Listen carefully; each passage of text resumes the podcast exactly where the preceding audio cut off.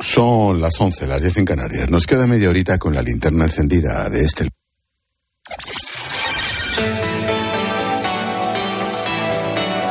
Con Expósito, la última hora en la linterna.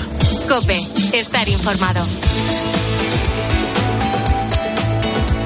Pues mañana por la mañana vence el ultimátum que el PSOE le ha dado a José Luis Ábalos y el ministro sigue sin renunciar a su acta de diputado en el Congreso. En Ferraz le presionan, tratan de marcar distancias con él, pero Ábalos solo accede a abandonar la presidencia de la Comisión de Interior.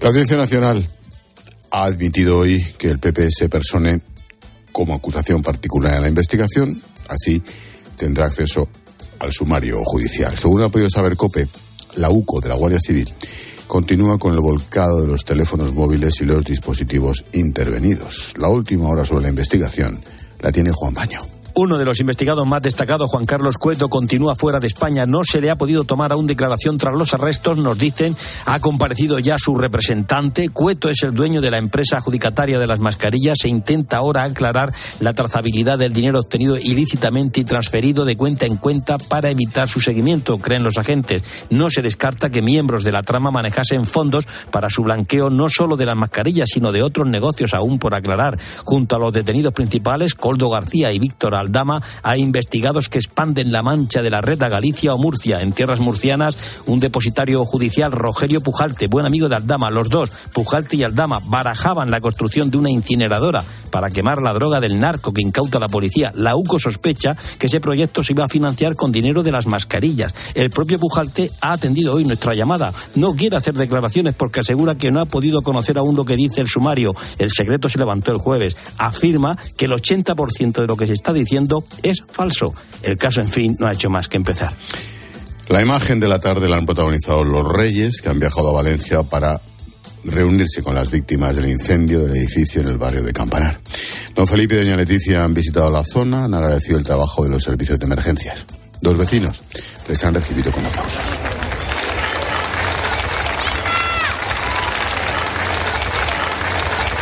Los forenses trabajan para identificar los cuerpos de los 10 fallecidos antes de entregárselos a sus familias. La conclusión preliminar apunta a que el origen del fuego fue un cortocircuito en uno de los apartamentos.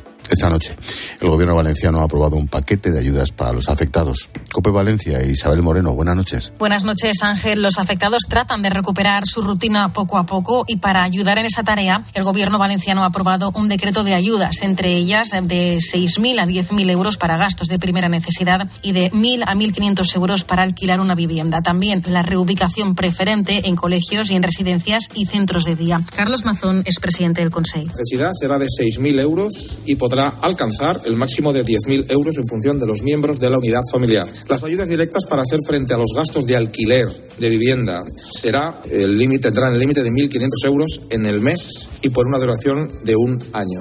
Además, las primeras 10 familias afectadas han llegado ya al edificio municipal que los va a realojar, mientras se apuntan las causas del incendio, un cortocircuito en el toldo del apartamento 86. La jornada también nos deja la visita de los Reyes de España a los damnificados y la de los familiares de víctimas de los incendios de los edificios Grenfell en 2017 en Londres y de Torre de Imoro en Milán en 2021. Se han desplazado a Valencia a visitar a las familias afectadas. Y la buena noticia del día, el bombero herido que permanecía ingresado en la fe ha sido hoy dado de alta. Esta noche es noticia la conferencia de apoyo a Ucrania que se ha celebrado en París con la presencia de jefes de Estado de Gobierno de 17 países europeos. El anfitrión, el presidente francés Emmanuel Macron, acaba de decir que hay que prepararse para otro ataque de Rusia en los próximos años. Ojito. París, Asunción Serena, buenas noches. Buenas noches. Ya ha finalizado la conferencia de apoyo a Ucrania que ha acogido esta tarde aquí en el Palacio del Elíseo a una veintena de jefes de Estado y Gobierno y representantes de otros países. Han discutido cómo movilizar los medios para apoyar de forma más eficaz a Ucrania. Emmanuel Macron ha asegurado en la apertura que la seguridad de todos está en juego. He podido ver que casi todos los países presentes alrededor de esta mesa han podido decir a través de sus dirigentes que el análisis colectivo es que en los próximos años hay que prepararse a que Rusia ataque estos países. La lucidez está ahí y la constatación colectiva es que en el fondo la seguridad de todos nosotros está hoy en juego.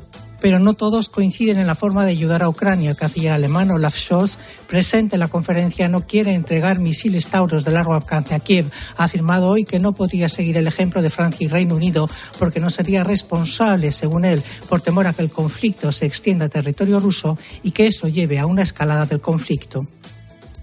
Los agricultores europeos han llevado hoy sus protestas hasta la misma sede de la Unión Europea. Con sus tractores han paralizado Bruselas el día en el que se han reunido los ministros de Agricultura de los 27. Un encuentro del que ha salido poco. Los ministros ven insuficientes las propuestas de la Comisión y piden más ambición a Bruselas. Mientras, las protestas han vuelto a Madrid. Los agricultores de nuestro país han colapsado las principales calles de la capital. Iván Alonso, buenas noches. ¿Qué tal? Buenas noches, Ángel. Esta vez la protesta convocada por las tres grandes organizaciones agrarias ha llevado a la capital a miles de personas, entre ellos agricultores, ganaderos, apicultores o pescadores. Esta vez la tractorada no se ha quedado frente a la sede del ministerio, es que la columna de tractores hasta 100 ha finalizado su recorrido a las puertas de la oficina de la Comisión Europea en Madrid, en plena castellana, porque allí estaban puestas en Bruselas las miradas, como decías, de los protestantes, que se han ido de la capital sin noticias noticias importantes de Europa. Por ahora no hay cambios, lo contaba el agricultor burgalés David Sacristán en esta linterna. Apenas nada, es más, estamos eh, retrocediendo a pasos agigantados y es un problema muy, muy, muy grave que la gente no se piense que estamos manifestándonos eh, para que nos vean, aparte de para que nos vean, tenemos un problema muy, muy grave. No hay avances, Bruselas no concreta, así que las protestas van a continuar. Para mañana se van a volver a ver a los agricultores tomando la calle y cortando carreteras en provincias como Córdoba, Gerona o Lerida. Y hoy también hemos conocido un dato preocupante. Uno de cada cuatro españoles está en riesgo de pobreza o exclusión social. De hecho, la carencia material severa, aquella que incluye a personas que, por ejemplo, no se pueden ir de vacaciones, está en niveles más altos desde 2015. Detalles, Belén Collado. Los hogares en riesgo de pobreza o exclusión social han aumentado hasta el 26,5%, medio punto más respecto al año pasado. Preocupa sobre todo el número de personas que está en situación de carencia material y social severa, que ha subido hasta el 9%. Es la cifra más alta desde 2015. A pesar de una subida en los ingresos medios de los españoles, que superaron los 14.000 euros en 2022, más del 9% de la población admite llegar a fin de mes con mucha dificultad. Como explica en COPEC Carlos Susías, presidente de la Red Europea de lucha contra la pobreza. Es una familia acomodada, de renta media alta, no pues el peso de la alimentación es bajo, mientras que una familia con un bajo nivel de rentas, de ingresos, el precio de la energía y el precio el suministro del hogar y el, y el coste de la alimentación puede significar el 80, el 90 o el 95% de los ingresos. La encuesta también incide en que más del 37% de la población no tiene capacidad para afrontar gastos imprevistos, una cifra que ha subido casi dos puntos frente a 2022. Además, una tercera parte de la las familias, afirma que no se ha podido permitir salir de vacaciones al menos una semana al año.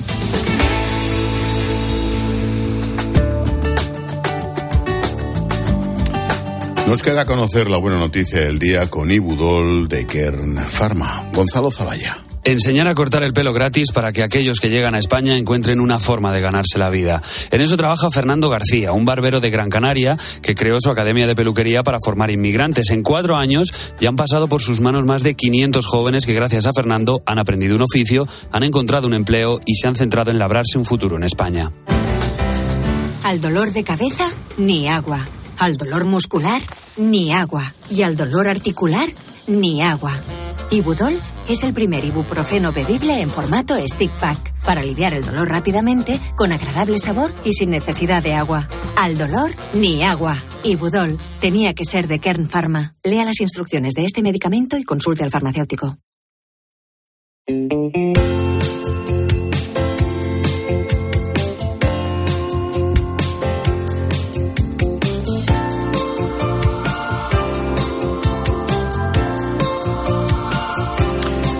Esta noche te quiero invitar a una cena solidaria. El equipo 3 se ocupa del pescado. Equipo 4, asados. Equipo 5, parrilla. Equipo 6, salsas. Apúntalo. El viernes 1 de marzo, la Fundación Fabre organiza una cena a beneficio de los niños que sufren de drepanocitosis en el centro médico de Gualé, Costa de Marfil. Esta noche Paloma Serrano le pone el lazo a la linterna con nuestra historia bonita y solidaria del día. ¿Qué tal, Palo? Buenas noches. ¿Qué tal, Ángel? Buenas noches. Pues la Fundación Ana Bacardí de Recojo, Fabre, es una fundación familiar. Ana Bacardí nació en Cuba en 1940, realizó estudios superiores como asistente social entre Bélgica, Italia y España. Se estableció en nuestro país, donde conoció a un empresario gallego y tuvieron cinco hijos. Ana dedicó su vida a sus dos grandes pasiones, la familia y los necesitados. Por eso decidió impartir cursos de orientación familiar a jóvenes y a matrimonios. En el 2003, Ana falleció en un grave accidente de tráfico. La desaparición de Ana conmovió a mucha gente a la que había ayudado de manera muy discreta.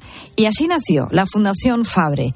Gracias Regojo Bacardí es su hija y la directora de la entidad pues empezaron allá a mandar muchísima gente eh, cartas, empezando a contar a mi padre y a nosotros eh, todo lo que había hecho mi madre, toda la gente que había ayudado y esto. Y entonces, ante la avalancha de cartas y de agradecimiento, mi padre decidió que esa labor de mi madre escondida, de la que no teníamos ni idea, pues que no se podía perder. Y entonces él constituyó la Fundación Fabre con la idea de honrar su memoria y seguir haciendo el bien.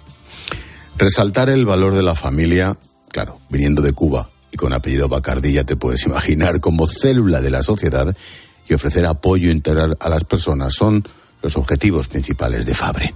Llevan más de dos décadas ayudando en España y en países como Bolivia, Costa de Marfil, Cuba, Guatemala, Perú, Lituania, Estonia, entre otros. Países en los que la familia está muy destruida, como todos los países de la antigua Unión Soviética, pues Estonia, Letonia, Lituania, Ucrania, Rusia, Bielorrusia, bueno, todos estos países y también en algunos países donde el materialismo está exacerbado y también se ha destruido la familia, pues por ejemplo, por ponerte uno, Finlandia, ¿no?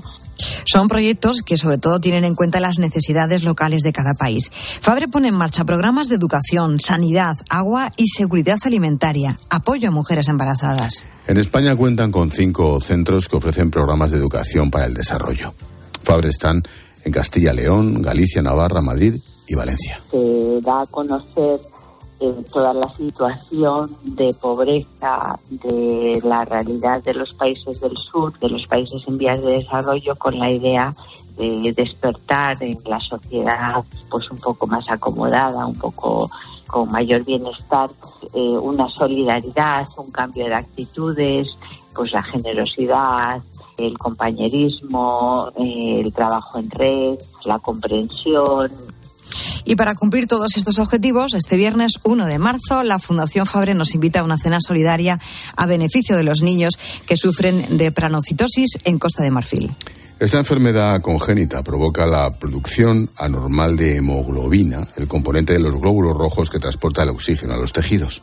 Es un tipo de anemia que puede afectar a varios órganos. Tan solo un análisis de sangre se necesita para saber si somos portadores de la enfermedad o si la padecemos. Casi 30 millones de personas están diagnosticadas con drepanocitosis en todo el mundo. En Gualé, ese dispensario de Costa de Marfil, con el que Fabre colabora, es una de las primeras causas de mortalidad infantil. Es una enfermedad incurable, pero que se puede mm, resolver de una manera bastante fácil si las madres hacen un test, eh, saben que esa enfermedad está en marcha y se puede solventar. Pues para apoyar este proyecto, acércate el día 1 de marzo al Hotel Intercontinental de Madrid y participa en esta cena solidaria. Las entradas se pueden conseguir a través de su página web fundacionfabre.org. Sí, será la cuarta edición cuesta un poquito de esfuerzo, pero la gente al final acaba muy contenta y, yo creo que agradece mucho. Todos los años nos dicen, venga el año que viene, el año que viene.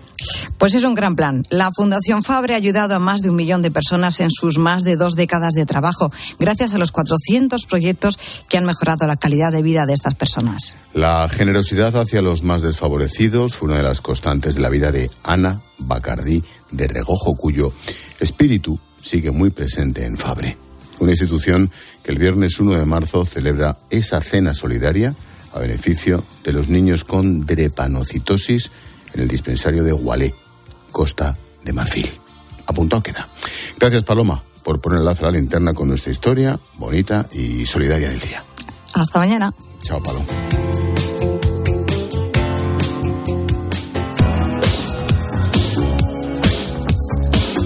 La postdata en la linterna la firma Juan Fernández Miranda. Hola Juan. ¿Qué tal Ángel? Si el fenómeno deportivo del año 23 fue la selección femenina de fútbol, el de lo que va del 24 es Ilia Topuria. El campeón del mundo de artes marciales mixtas, en la categoría de peso pluma, ha conseguido algo al alcance de muy pocos. Que un país entero se aficione a un deporte que hasta hace 24 horas era minoritario. De repente, todos somos expertos en MMA. Y yo, el otro día, me sorprendí a mí mismo disertando sobre si es comparable o no al boxeo y no sé de qué nobleza en los deportes de contacto. Ya sabes, ahora tenemos en España a 40 millones de expertos en artes marciales mixtas. Sea lo que sea, este chaval hispano-georgiano ha conseguido, ha demostrado una enorme personalidad. Y no solo en el ring. Por todo ello, es el hombre más felicitado y el más buscado. Ayer hizo saque de honor en el partido entre el Madrid y el Sevilla en el Bernabéu y hoy ha sido recibido por el alcalde de Madrid y por la presidenta de la comunidad. Todo el mundo quiere hacerse una foto con él. ¿Todo el mundo? No. La única felicitación que ha echado de menos es la del presidente del gobierno.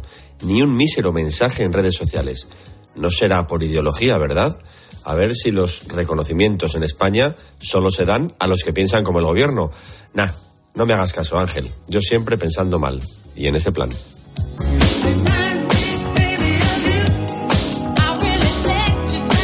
¿Qué cosas tienes, compañero?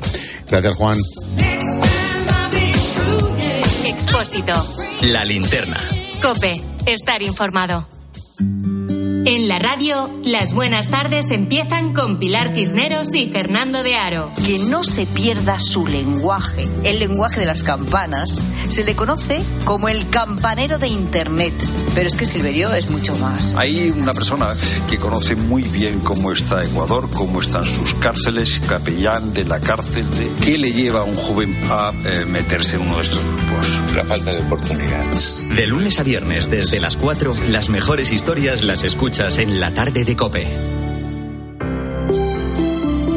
Buenas noches. En el sorteo de mi día de la 11 de hoy, la fecha ganadora ha sido 23 de octubre de 2007. Número de la suerte, el 8. Recuerda que mañana, como cada martes, tienes un bote millonario con el sorteo del Eurojackpot de la 11. Y ya sabes, a todos los que jugáis a la 11, bien jugado.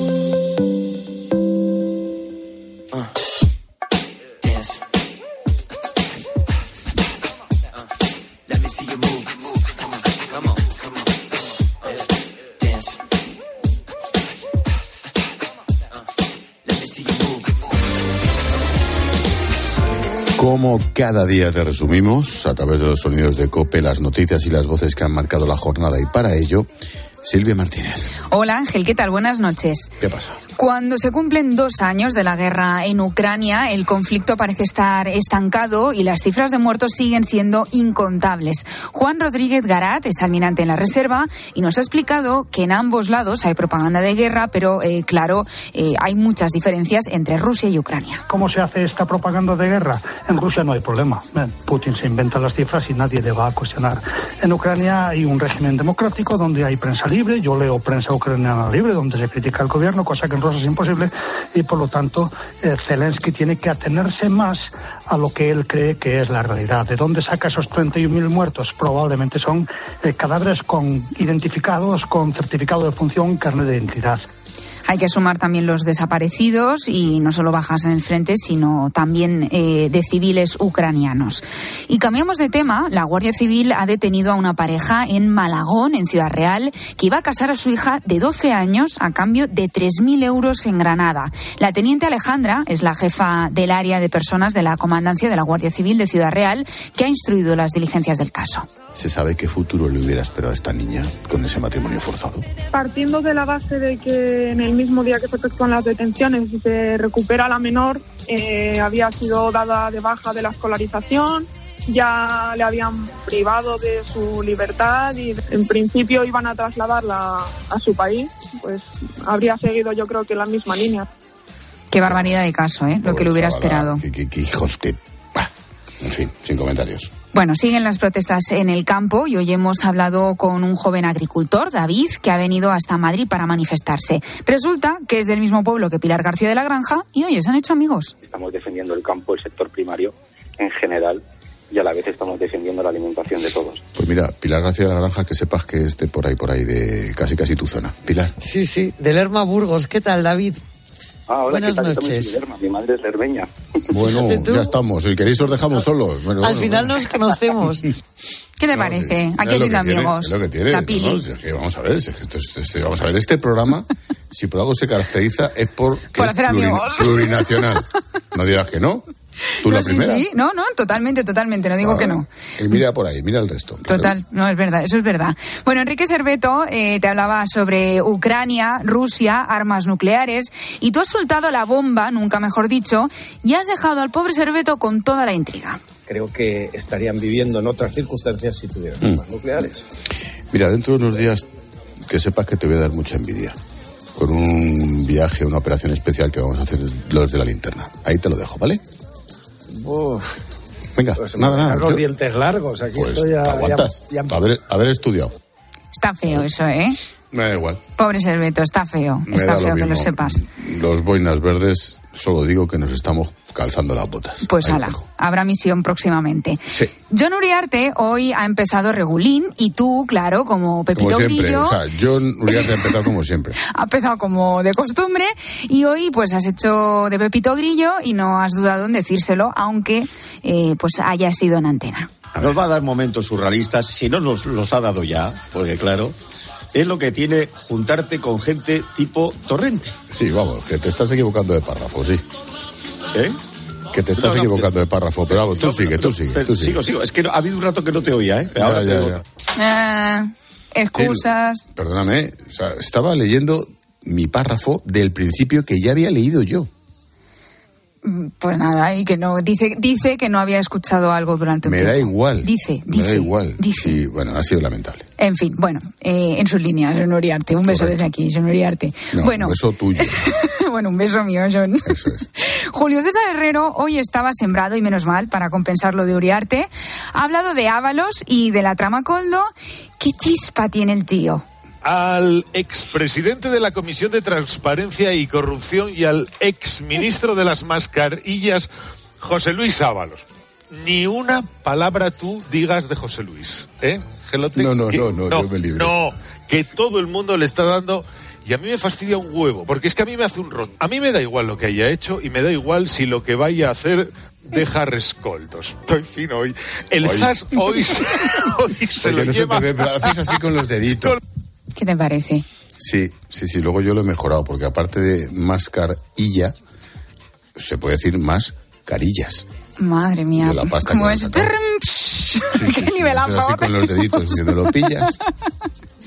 En fin, bueno, Paloma Serrano nos trae siempre la publicidad y para ello cada día pone un ejemplo, va cambiando. Bueno, Un hace lo que puede. Hace lo que puede. Un día es el padre, el otro el tío, el otro el cuñado y hoy le tocaba a la madre. Si el otro día te hablé de mi cuñado y de mi hermana, hoy le toca a mi madre. Hoy es mi madre la que la pobre ha tenido mala suerte. Va- Vamos, no ella, concretamente la cisterna de casa de mi madre. Y luego lo de la lámpara del baño, que empieza a parpadear, en fin. Oye, habéis mirado a Paloma si os ha mirado un tuerto o algo. Sí, yo voy a empezar a tener que hacer algún conjuro o algo. El cuñado que os ha tocado. Y lo de la Hoy toca a mi madre, la cisterna de mi madre, pobrecilla. Pobre mujer. Madre que Yo imagino a esa señora oyendo la radio todos los días diciendo, Dios mío, ¿qué me habrá pasado hoy? ¿Qué, qué va a contar mi hija de esta familia? A ver qué toca hoy, qué desgracia El toca cuñado, hoy. la hermana, la cisterna y la pobre señora. Y dice, claro, madre mía. Bueno, eh, Alejandro Requejo juega con fuego. Otro. Otro, otro, ¿qué tal? Vaya lista hoy, ¿eh? Estamos en el programa, rodeados, estamos, estamos rodeados. Siempre que haces el programa desde casa, desde fuera, aprovecha y te quita el sitio. Alejandro Requeijo, ¿de qué vas si nos estás escuchando? ¿De qué vas? Oye, Reque, mm, ¿dónde estás sentado? Tú ya sabes que yo siempre aprovecho tu ausencia para dar los golpes de Estado. O sea, probablemente cuando vuelvas, este, este estudio no lo reconozca ni la madre que lo parió, que dijo aquel. A quien no va a reconocer ni la madre que lo parió es a ti. Así, desde el cariño. ¿Cómo ¿eh? le una desde el sola huella? Voy a sublevar a las tropas. cariño que te tengo. Voy a sublevar a las tropas. Bueno, doy fe que ha dejado la silla girada. Sí, pero el tema es qué silla ha utilizado, la que tiene brazos o la que no. Ah, la que tiene brazos. La tuya no la utilizo, es verdad, es verdad. Ah, Es verdad. amiga, no Es se verdad, no se atrevido. sabe ese truquito, no, No se, se ha lo sabe. atrevido, No se ha claro, atrevido. claro, claro, Pero bueno, el micrófono era el tuyo y lo ha dejado torcido, ¿eh? Te lo digo. Mañana vas a tener que colocarlo. Da igual, ya sabes que yo pongo mi almohadilla, que Es pone verdad. Que pone Tron en mayúsculas. y mis cascos, correcto. Muy bien, muy bien. Y tu silla, y tu silla. Bueno, mientras llega el partidazo, nos vamos a ir con Hombres G, que sé que te gustan. Hombre, mucho. Porque cumple 60 años el bajista y cantante de la banda, David Summers.